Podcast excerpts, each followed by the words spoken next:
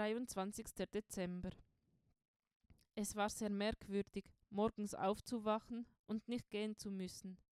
Er war trotzdem gegangen, hatte aber Schlafsack und Isomatte bei Johannes gelassen.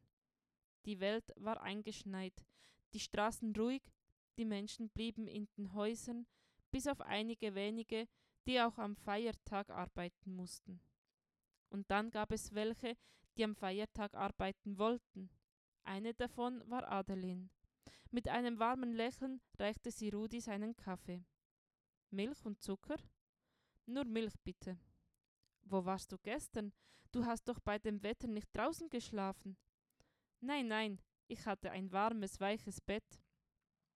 Es ist noch Gänsekeule da. Geh nicht so schnell wieder weg. In einer halben Stunde teilen wir aus. Klingt gut. Er suchte sich einen Platz am Fenster. Es war ein Abschied.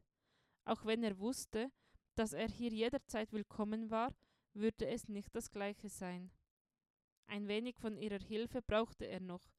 Kleidung, eine Decke für die Nacht, ein Kissen. Die größten Brocken waren jedoch das Amt, sich wieder registrieren lassen, Farbe bekennen, nicht weglaufen. Plötzlich schien es gar nicht mehr so erstrebenswert, eine Wohnung zu haben. Hallo Rudi!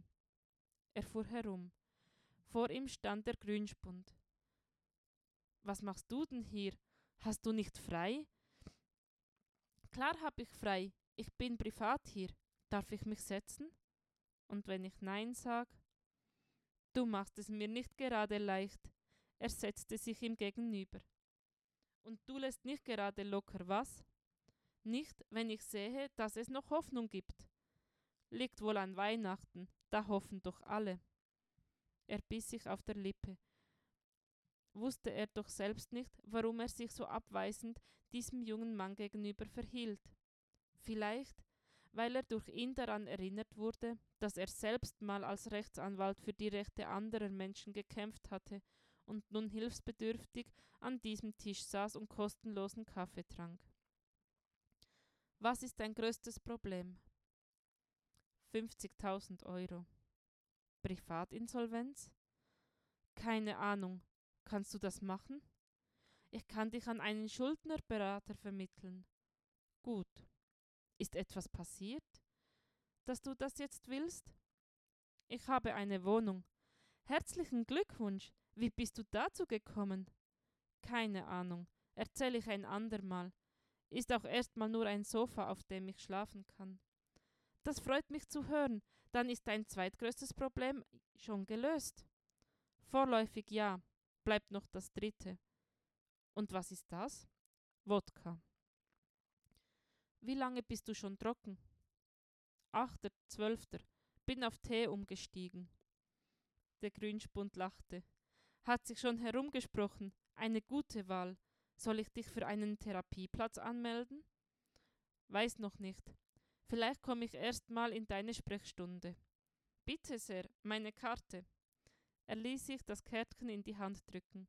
Der Grünspund hieß also Mikro klein. Passte irgendwie zu ihm. Na dann bis Dienstag, Mirko. Aber erst nächstes Jahr. Ganz in meinem Sinne. Wir sehen uns. Sein Kaffee war nun kalt geworden.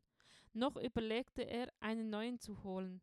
Da erschien Schwester Adeline mit einem Gänsekeulen Rotkohlteller und setzte sich auf den leer gewordenen Platz.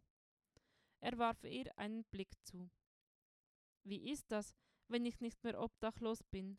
Darf ich dann trotzdem zum Mittag kommen? Ich bestehe darauf. Du hattest doch nicht vor, uns hier zu vergessen. Niemals. Ohne euch hätte ich es nicht geschafft. Ihr seid die warme Seite meines Winters. Adeline drückte seine Hand. Sie antwortete nicht, aber er sah auf. Aber als er aufsah, hatte sie Tränen in den Augen. Und da musste auch er sich mit dem Ärmel übers Gesicht wischen.